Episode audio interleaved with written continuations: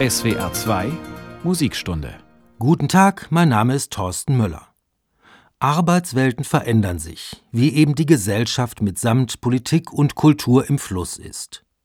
Noch vor wenigen Jahrzehnten sind Begriffe wie Homeoffice oder Workation unbekannt. Heute gehen sie leicht über die Lippen. Zu Hause zu arbeiten ist für viele eine neue Situation. Manchmal kann es ja leichter sein, wenn die Vorgaben von außen kommen will, sagen, wenn die Kollegen und Kolleginnen einen um 9 Uhr im Büro erwarten, wenn das Malerteam seine Arbeit um 7 beginnt.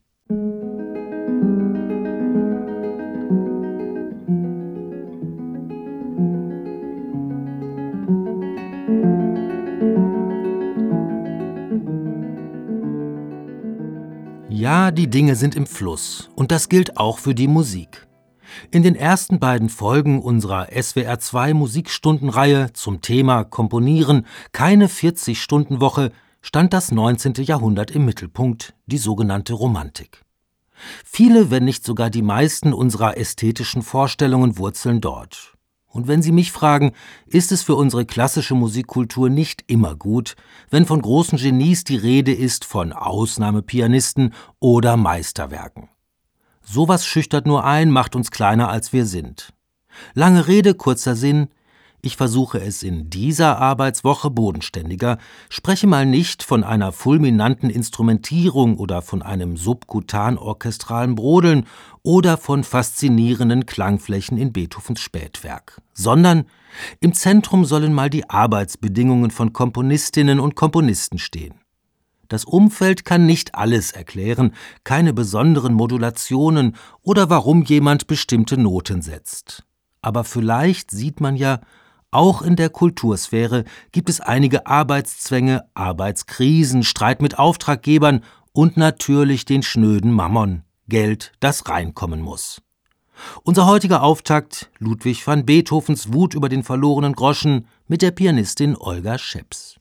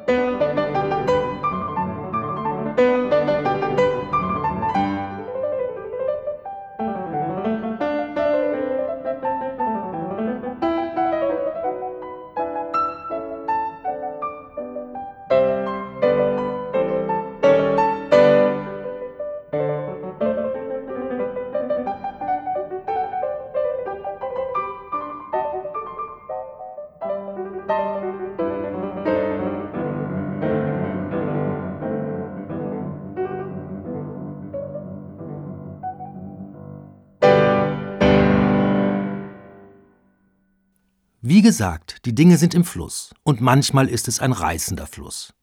Nach der Jahrhundertwende kommt ein neuer Ton ins Spiel. Hochinteressant liest sich der Briefwechsel zwischen Max Reger und seinem Verleger Henry Hinrichsen, der schreibt Man stellt sich den schaffenden Künstler so gern vor, wie er fern von allem Weltgetriebe, versunken in die Eingebungen seines Genius, in stiller Klause arbeitet, das ist Theorie. Ja, und die Praxis, die sieht in Hinrichsens Augen so aus. Nach ermüdender Fahrt aufs Podium, Absolvierung eines langen Programmes, Ovationen des Publikums. Mit den letzten Tönen Gedanken an Weiterfahrt. Ja, da hat er recht, der Verleger, Konzerttourneen sind eine stressige Sache. Das gilt für den heutigen Orchestermusiker ebenso wie für den Instrumentalsolisten oder auch für heutige Rockbands. Zehntausende Menschen, die einem zujubeln, die besondere Atmosphäre live gespielter Musik, alles schön und gut. Aber 20 Konzerte pro Monat mit immer denselben Stücken, danach ab ins Hotel, frühe Weiterreise zum nächsten Konzertort.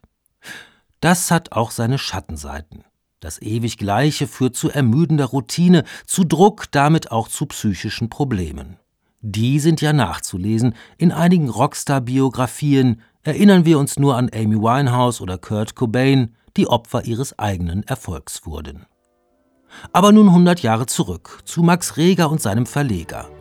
Auch Reger ist ein Getriebener, komponiert nicht nur, sondern unterrichtet an der Hochschule, spielt Klavier, dirigiert auch seine eigenen Werke, unter anderem die Sinfonietta in Heidelberg. Daraus nun das Larghetto, der dritte Satz, nicht dirigiert von Max Reger selbst, sondern von Horst Stein, der die Bamberger Symphoniker leitet.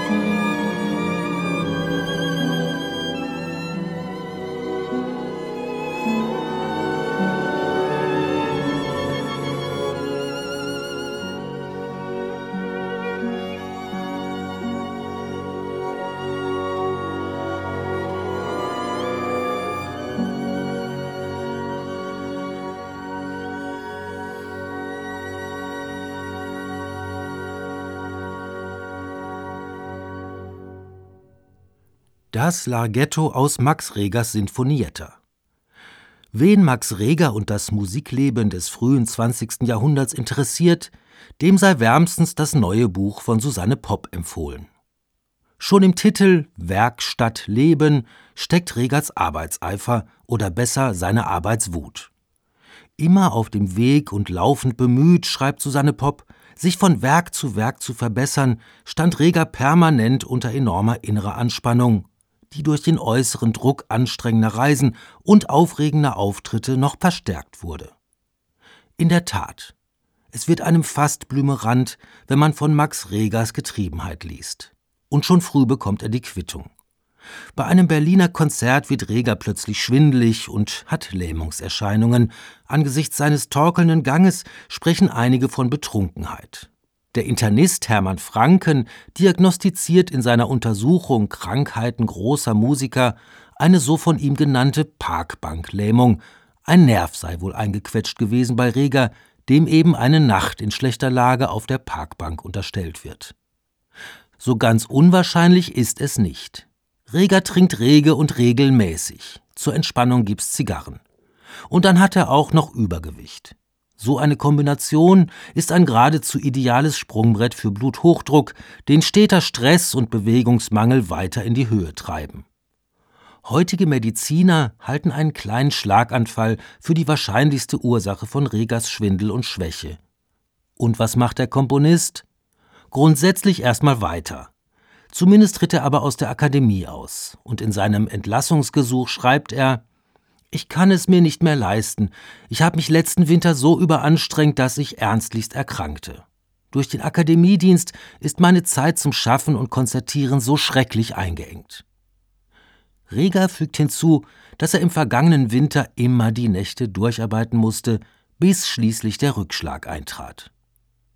Der Komponist macht Kompromisse, aber es scheint, dass der Austritt aus der Akademie nur zu noch mehr Schaffensdrang führt. 1906, kurz nach der Lähmungskrise, die sein Klavierspiel immens einschränkt, schreibt Reger seine Orchesterserenade. Daraus in der SWR 2 Musikstunde nun der zweite Satz, das Vivace a Burlesca. Wieder mit den Bamberger Symphonikern, die Horst Stein leitet.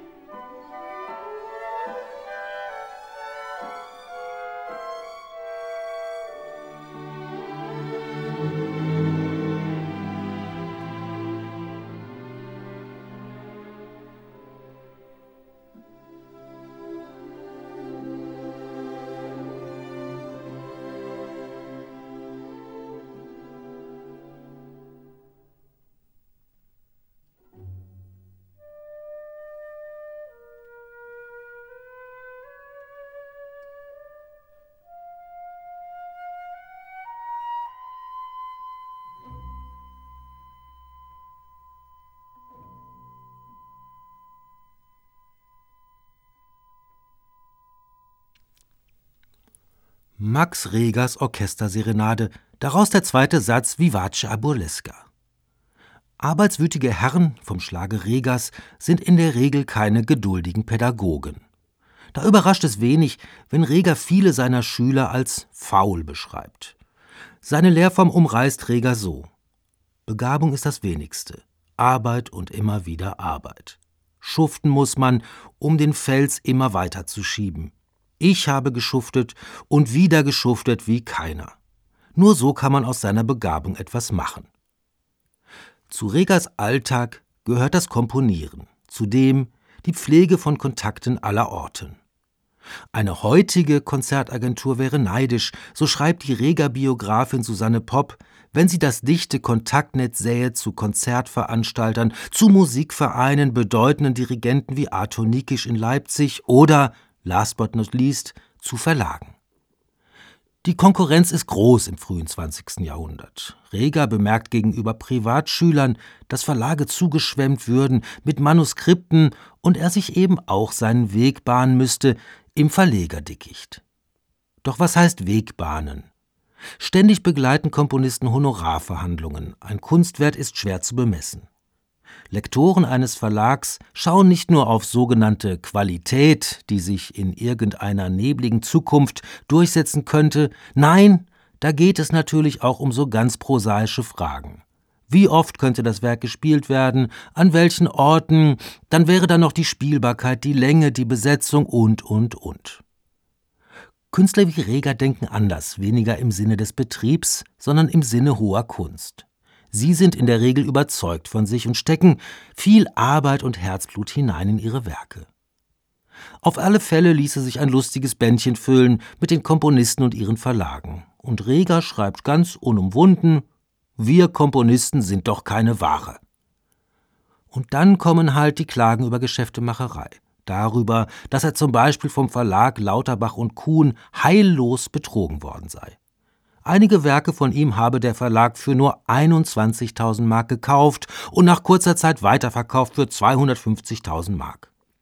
Eine Preissteigerung um weit mehr als das Zehnfache, ja, so ist das Geschäft, lieber Max.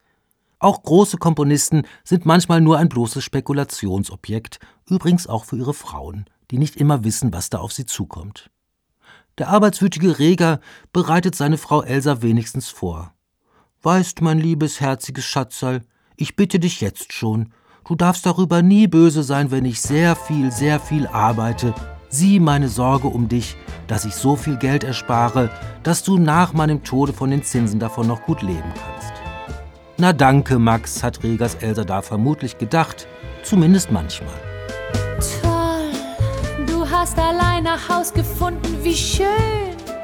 Du kommst zu spät, nur zwei, drei Stunden, du bist auch noch nicht allzu sehr betrunken. Und danke für die Blumen von der Tanke, danke, danke, Respekt. Du hast fast alle Lebensmittel, es fehlt von meiner Liste nur ein Drittel genial. Du hast nur eine Milch verschüttet und danke für die Blumen von der Tanke, danke, danke. Du bist mein Held, mein Sexsymbol, mein wilder Hengst, mein Ruhepol. Auch so voll ist, ich finde, dass du uneingeschränkt toll bist. Männer muss man loben, dann bleiben sie stark, dann bleiben sie oben.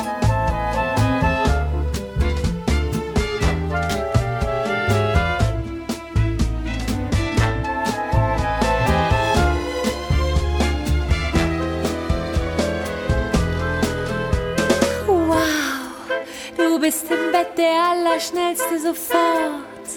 Danach ins tiefste Koma fällst du, hey. Fast alle Schnarchrekorde hältst du und danke für die Blumen von der Tanke, danke, danke, hurra. Das ganze Bad ist ja noch trocken, ein Traum. Du trägst zwei gleichfarbige Socken, du sagst, ich hab dich lieb ohne zu stocken und danke für die Blumen von der Tanke, danke, danke. Mein Held, mein Sexsymbol, mein wilder Hengst, mein Ruhepol. Auch wenn dein leicht erkrautes Haar nicht mehr so voll ist, ich finde, dass du uneingeschränkt toll bist. Männer muss man loben, dann bleiben sie stark, dann bleiben sie oben.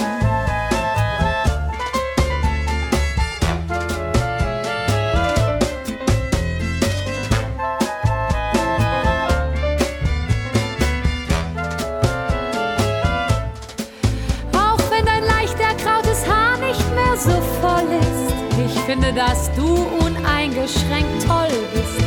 Männer muss man loben, dann bleiben sie stark, dann bleiben sie oben.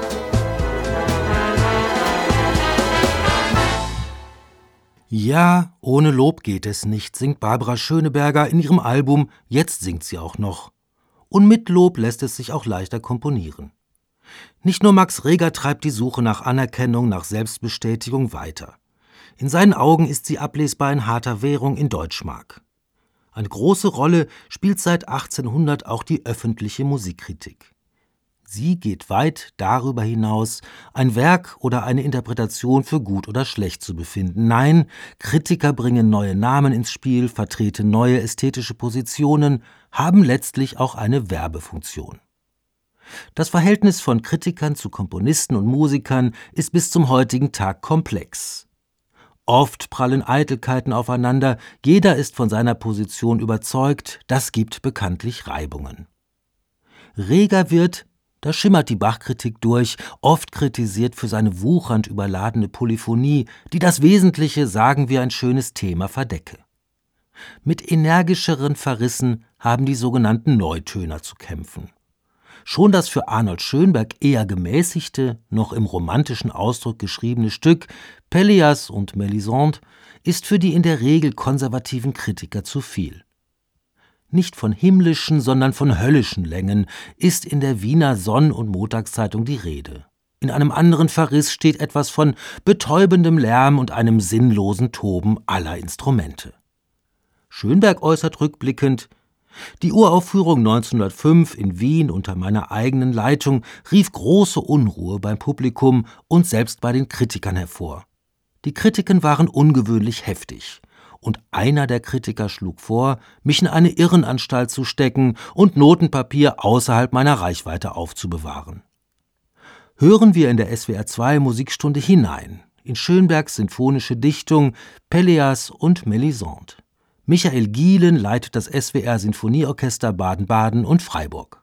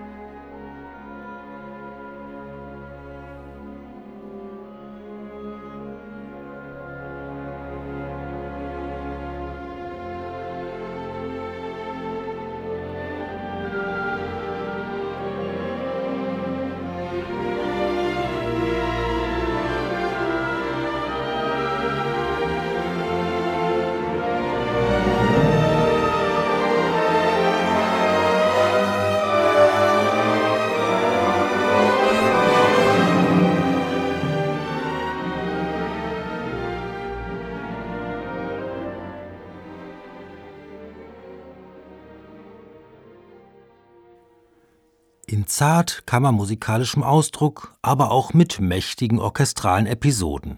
Ein Ausschnitt aus Arnold Schönbergs sinfonischer Dichtung Pelleas und Melisande nach dem gleichnamigen Drama von Maurice Maeterlinck. Im 20. Jahrhundert verändert sich das Musikleben eklatant, damit auch die Arbeitsbedingungen der Komponisten. Arnold Schönberg muss aus dem nationalsozialistischen Deutschland ins amerikanische Exil flüchten. Und dort herrschen ganz andere Voraussetzungen als noch in Wien um die Jahrhundertwende. Mit einigen Bonmots brachte Schönberg sein Verhältnis zum Publikum auf den Punkt. Das Werk ist freundlich aufgenommen worden, kommentierte er einmal eine Uraufführung, fügte dann aber bissig hinzu, aber es ist trotzdem gut. 1930 beginnt er seinen Essay Mein Publikum mit dem schönen Satz Aufgefordert, über mein Publikum etwas zu sagen, müsste ich bekennen, ich glaube, ich hab keins. Nun, in Amerika ist er altersmilde. 1942 kommt in New York die Ballettfassung Der verklärten Nacht mit Erfolg auf die Bühne. Schönberg will daraufhin auch Pelleas und Melisande zum Ballett umarbeiten. Er spricht von einer blutigen Operation und präzisiert in einem Brief an seinen Schwiegersohn Felix Kreisle Bestimmend für mich war, dass diese Musik, die ich für weit fortgeschrittener halte als die Gurrelieder und die verklärte Nacht, die mindestens ebenso schön ist, hier vor allem wegen seiner Länge und des Riesenorchesters niemals aufgeführt wird. Ich habe also geplant, es wirklich umzuinstrumentieren, unter Beibehaltung der Originalform, es aber in eine Suite von vier bis fünf Sätzen von ungefähr sieben bis zehn Minuten Dauer zu zerlegen. Die publikumsfreundliche Zerlegung der ursprünglich fast 50-minütigen sinfonischen Dichtung scheitert. Und das wieder einmal an bürokratischen Verlagseinwänden. Schönberg wendet sich anderen Projekten zu dem Melodram Ein Überlebender aus Warschau und den drei Volksliedsätzen Opus 49. Hier das dritte Lied Mein Herz in steten Treuen, ursprünglich ein Volkslied aus dem 15. Jahrhundert.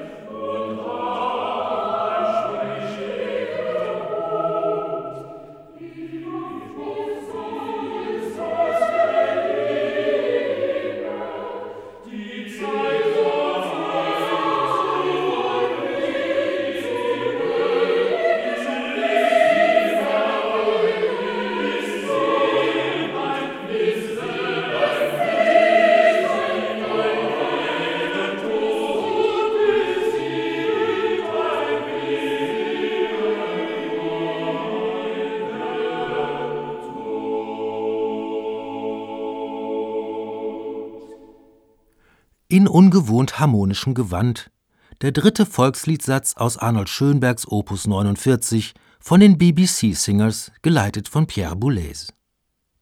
Schönberg steht für höchsten Kunstanspruch. Und der verträgt sich nicht immer mit den Bedingungen des Musiklebens, die Kompromisse fordern. Erhält ein heutiger Komponist einen Auftrag eines Laienorchesters, dann weiß er, dass rhythmische Finessen oder heikle Mikrotonalität fehl am Platze sind. Abgesehen von Musikern gibt es natürlich auch ein Publikum. Im Falle Arnold Schönbergs und seiner Schüler Anton Webern und Alban Berg ist dieses nicht immer wohlgesonnen. Berühmt ist das sogenannte Watschenkonzert, das in der Reichspost am, nein, keine Ente, 1. April 1913 beschrieben wird. Von einer obligaten Rauferei spricht der Rezensent, auch von nicht genießbaren Werken und dann eben von der berühmten Ohrfeige eines Konzertbesuchers inklusive herabfallendem Zwicker. Für wen der Reichspostkritiker Partei nimmt, ist klar. Spätestens am Ende des Artikels, wenn er den Abbruch des Konzertes kommentiert, Dasselbe hätte nach unserer Ansicht als ein öffentliches Konzert gar nicht gegeben werden sollen, und es hätte schon längst früher der diensthabende Polizeikommissar einschreiten und dadurch vermeiden sollen, dass der herrliche Musikvereinssaal durch ein solch wüstes Treiben musikalischer Leidenschaften entweiht werde. So der Tonfall in Wien, der zwar schärfer ist als anderswo, aber grundsätzlich unterstreicht, prallen Moderne und Tradition aufeinander, hört der Spaß auf. Auch für Richard Strauss, dem Schönberg seine fünf Orchesterstücke schickt und um eine Aufführung bittet. Sehr kurz seien die Stücke, so versucht Schönberg zu beruhigen. Aber Strauss lehnt ab. Es ist mir sehr schmerzlich, so Strauss, Ihnen Ihre Partituren ohne eine Zusage der Aufführung zurückschicken zu müssen. Sie wissen, ich helfe gern und habe auch Mut. Aber Ihre Stücke sind inhaltlich und klanglich so gewagte Experimente, dass ich vorläufig es nicht wagen kann, sie einem mehr als konservativen Berliner Publikum vorzuführen. Hier nun dennoch das fünfte Orchesterstück mit dem Titel Das obligate Rezitativ.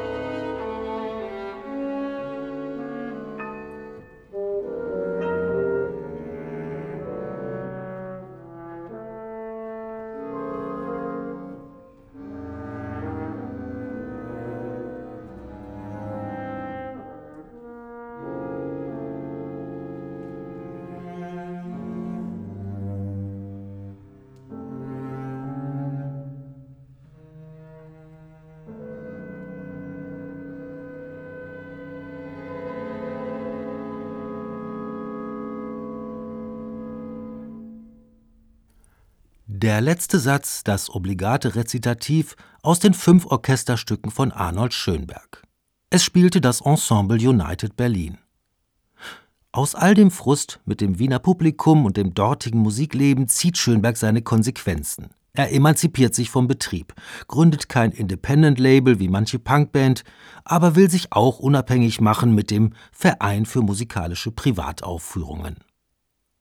Mit allerhand ominösen Regeln demonstriert Schönberg, dass es hier einzig um die Kunst gehe.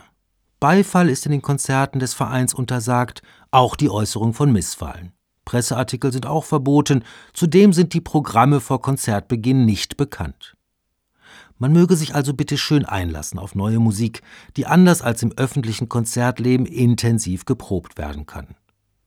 Drei Jahre gibt es den Verein für musikalische Privataufführungen, fast 120 Konzerte werden gegeben, bevor es zur inflationsbedingten Auflösung kommt im Jahr 1921.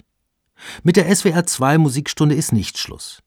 In der nächsten Folge geht es weiter bzw. weiter zurück zu den Arbeitsbedingungen im 17. und 18. Jahrhundert.